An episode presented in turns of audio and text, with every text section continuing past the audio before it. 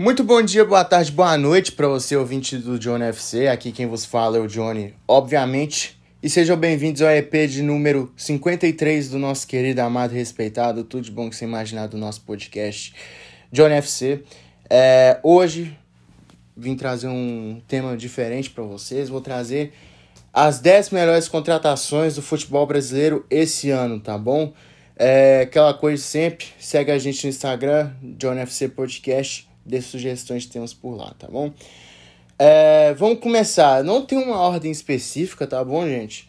Esse roteiro eu montei faz um bom tempo. Eu lembrei desse tema e decidi trazer para vocês. É, quero chegar à meta de 400 ouvintes nesse ano, 400 reproduções, desculpa, até o final do ano. Estamos com 365. Tudo é possível, então vou trazer o máximo de episódios episódios para vocês até o final do ano, certo? É, primeiro nome da lista eu coloquei o Hulk do Atlético Mineiro. Não preciso nem falar do Hulk. É, o melhor jogador do Brasil hoje, craque do Brasileirão, artilheiro do Brasileirão, craque da Copa do Brasil e os caralho. É, assim, me surpreendeu muita gente, inclusive eu. Até os torcedores do Atlético. Muita gente ficou com o pé atrás dele, principalmente no início dele do Atlético, que ele não tinha começado muito bem. Mas só que ele meio que deu a volta por cima, né? Depois de uma. Depois de uma discussão, entre aspas, com o Cuca. Ele veio a criticar o, Cuca é, ao vivo, falando que ele queria mais tempo de jogo e o Cuca rebateu ele.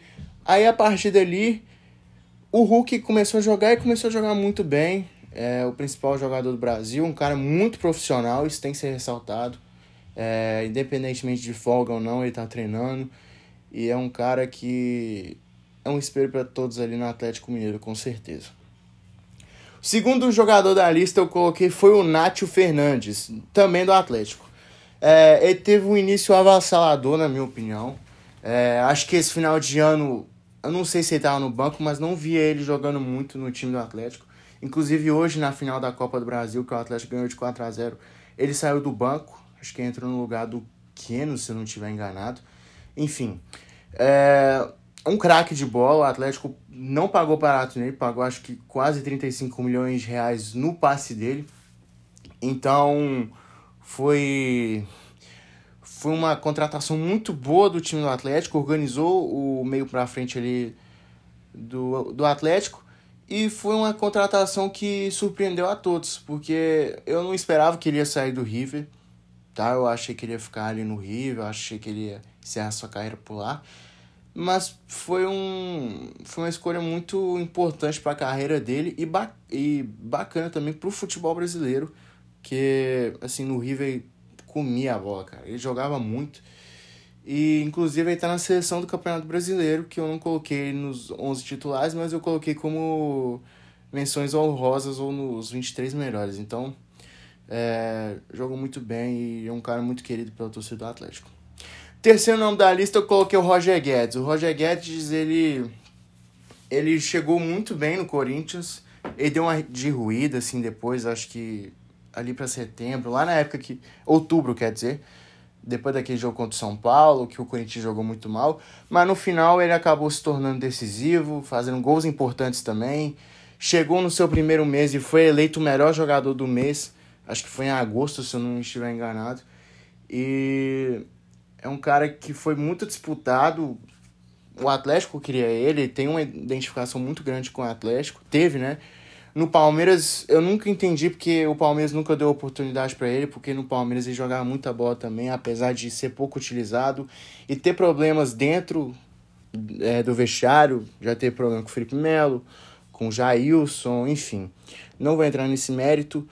E eu fiquei surpreso com a ida dele ao Corinthians, tá bom? Não esperava que ele fosse jogar logo no maior rival do, do Palmeiras. E é um dos caras mais queridos do time do Corinthians, com certeza. E foi, um, foi uma ótima contratação do Timão. Quarto nome da lista eu coloquei o Andréas Pereira. Ah, mas o Andréas Pereira entregou o gol pro Davidson na final da Libertadores. Assim, eu coloquei o Andreas Pereira porque ele foi uma reposição do Gerson, tá? É um jogador com, com uma qualidade. É, não é semelhante, uma qualidade, como que eu posso dizer, diferente. Ele bate muito bem na bola, tem um passe muito bom e fez uma dupla boa com o Thiago Maia, tá? É, o Gerson faz falta ao Flamengo sim, mas eu acho que ele, nos jogos que ele jogou, jogou bem. Acabou com um jejum de mais de três anos sem o Flamengo fazer gol de falta. E o Flamengo pensa, cogita na, na possibilidade de pagar 120 milhões de reais no Andrés Pereira. Eu acho que vale a pena? Não, não acho que vale a pena essa grana toda, são 20 milhões de euros. O Flamengo vai, negoci vai negociar com o United para ver se eles conseguem abaixar esse preço, porque é uma opção de compra, né? Porque para quem não sabe, a opção de compra é tipo assim, se o cara for muito bem e se o time quiser comprar, ele vai lá e paga é, o valor que o time que emprestou ele colocou no contrato. É basicamente isso. E eu achei muito bom jogador, velho. Não sei por que, que no United ele nunca rendeu, tá? É... Ele é um jogador de pré-temporada. É o pirlo da pré-temporada, igual é chamado lá, porque na pré-temporada ele deita, mas só que ele nunca tem oportunidade no time titular do Manchester United. Quinto nome da lista, eu coloquei o Davi Luiz. É, o Flamengo tinha, desde quando o Pablo Mari saiu, o Flamengo teve uma carência muito grande ali na zaga. O Davi Luiz, nos poucos jogos que ele jogou, ele jogou muito bem. É, a estreia dele contra o Barcelona de Guayaquil na semifinal da Libertadores, é, parecia que ele não estava há quatro meses sem jogar e estava voltando de lesão, porque ele foi muito sólido ali na defesa, ele foi muito seguro e acho que se não machucar tanto, vai ser. Vai, vai sobrar aqui no Brasil junto com o Rodrigo Caio, que o Rodrigo Caio também é um ótimo zagueiro. E sempre tem críticas ao lado do Léo Pereira, que eu não acho que é um, um zagueiro ruim. O Gustavo Henrique também. E acho que ano que vem tem tudo para que o Davi Luiz possa brilhar com a camisa do Mengão. Sexto nome da lista, eu coloquei o Juliano, tá? O Juliano no início teve algumas alguma gente duvidando dele, enfim. Só que eu acho, na minha visão, que ele jogou bem. Já tô adiantando, os quatro caras que o Corinthians trouxe no meio do ano tá aqui. Porque os quatro jogaram bem, na minha opinião. É... Peraí, peraí no Juliano. O Juliano foi uma contratação, assim, que me surpreendeu também, porque eu vejo ele num nível de Europa ainda, nem que seja segundo ou terceiro escalão, nem que seja para jogar na Rússia, para jogar na Turquia, enfim para jogar nesses países menores. E eu acho que ele, no meio de campo ali do Corinthians, ele vem jogando bem. É, acho que o Silvinho pode melhorar o time do Corinthians, inclusive. Acho que ele deveria ser demitido do, do, do timão. Mas só que todas as vezes que ele jogou, jogou bem. Inclusive, eu acho que ele deveria ter sido convocado para a Copa de 2018. E não foi. Mas é isso. Tá na minha lista. O sétimo nome da lista eu coloquei o Renato Augusto. O Renato Augusto, assim, gente, Renato Augusto é muito bom jogador, sempre foi. Por mais que tenha aquela dúvida de que o Tite convocou ele para 2018 porque ele porque ele jogava no Corinthians e porque joga na China, enfim. O Renato Augusto sempre foi muito bom. Acredito que se o Renato Augusto tivesse jogando contra a Bélgica é, no primeiro tempo, acho que o Brasil poderia ter ido mais à frente, principalmente no primeiro tempo. Porque eu vejo eu querer mais um box-to-box, sabe? Ele pode fazer a função de volante, pode fazer a função de meio atacante. Então, eu acredito que é um cara muito qualificado, tem um passe muito bom. Tá, tá jogando bem no Brasil, apesar de fazer uma função de falso 9, que não vejo o porquê disso. E muita gente pede aí na seleção de novo. Eu não sei, tá? Eu acho que o Edenilson hoje é melhor que ele. Hoje, na minha opinião, tá? E eu acho que ele pode disputar com ele essa vaga para a Copa no Qatar de 2022. E é isso. Apesar de ter feito todo mundo chorar com aquela bola que passou triscando na trave contra a Bélgica. É, o oitavo nome da lista eu tinha colocado Douglas Costa aqui, mas eu já tirei. Apesar de que ele jogou bem, né? Mas só que essa treta toda eu não vou considerá-lo aqui. É, o Tyson. O Tyson é torcedor do Inter, sempre foi torcedor do Inter, nunca escondeu isso. E ele tava doido querendo voltar pro Brasil, jogar no time do coração dele. E voltou muito bem, cara. Voltou muito bem. Pra clube, ele é muito bom. Agora, pra seleção, ele não é esse cara. Minha visão é essa. É, foi o melhor jogador do Inter com, com o Edenilson esse ano. Se destacou no Grenal. Ele chamou a responsa quando o time do Inter estava mal também, porque o Inter esse ano foi um time muito atípico, ficou muito nos, nos seus altos e baixos.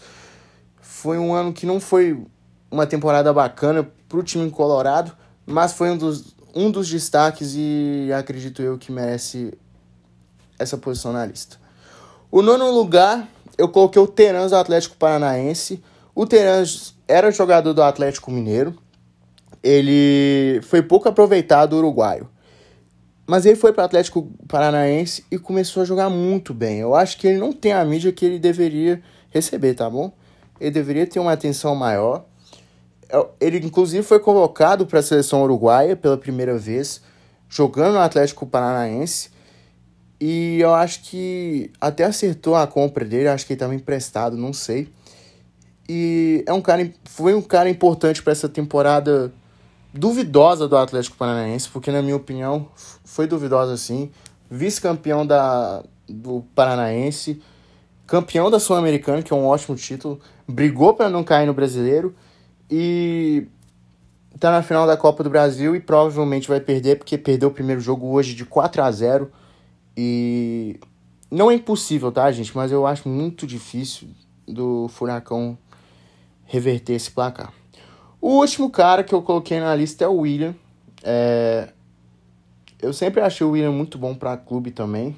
Na seleção teve uma época que ele estava muito bem, mas depois da Copa de 2018, onde ele foi muito mal, começou a ser muito questionado é, na seleção. Mas só que para clube, cara, ele é muito bom. Foi uma foi uma volta assim impactante, eu diria. Machucou, mas só que quando voltou, quando jogou, jogou bem. E se é a mesma coisa do Davi Luiz. Se ele tiver uma, uma, uma sequência de jogos e não se machucar, ele vai brilhar no futebol brasileiro. Eu falo isso mesmo também para o Douglas Costa, que, assim, vou dar dois jogos que o Douglas Costa foi muito bem, na minha opinião o Grêmio contra o Palmeiras e o Grêmio contra o Atlético. Acho que ele foi muito bem. E eu só não coloquei na lista pelas polêmicas que envolveu, né, que veio à tona essa semana, que ele não pôde comemorar o casamento dele e que ele fez uma festa depois que o Grêmio foi rebaixado, mesmo sendo torcedor. E eu achei uma falta de respeito grande com o Grêmio, tá bom? Então eu tirei ele dessa lista. O que vocês acharam da lista? Vocês concordam? Você acha que eu falei alguma groselha? Se eu falei desculpa. Mas esse é meu top 10. E é isso, rapaziada. É, eu vou ficando por aqui. Todo, todo, nossa, todo episódio eu tenho que colocar algum jogador do Atlético. Ou falar do Atlético, mas tudo bem. Aqui é imparcial, aqui é 100%, 100 profissional com trabalho. E é isso. Tamo junto, família. Beijo no coração, é nóis. Fui!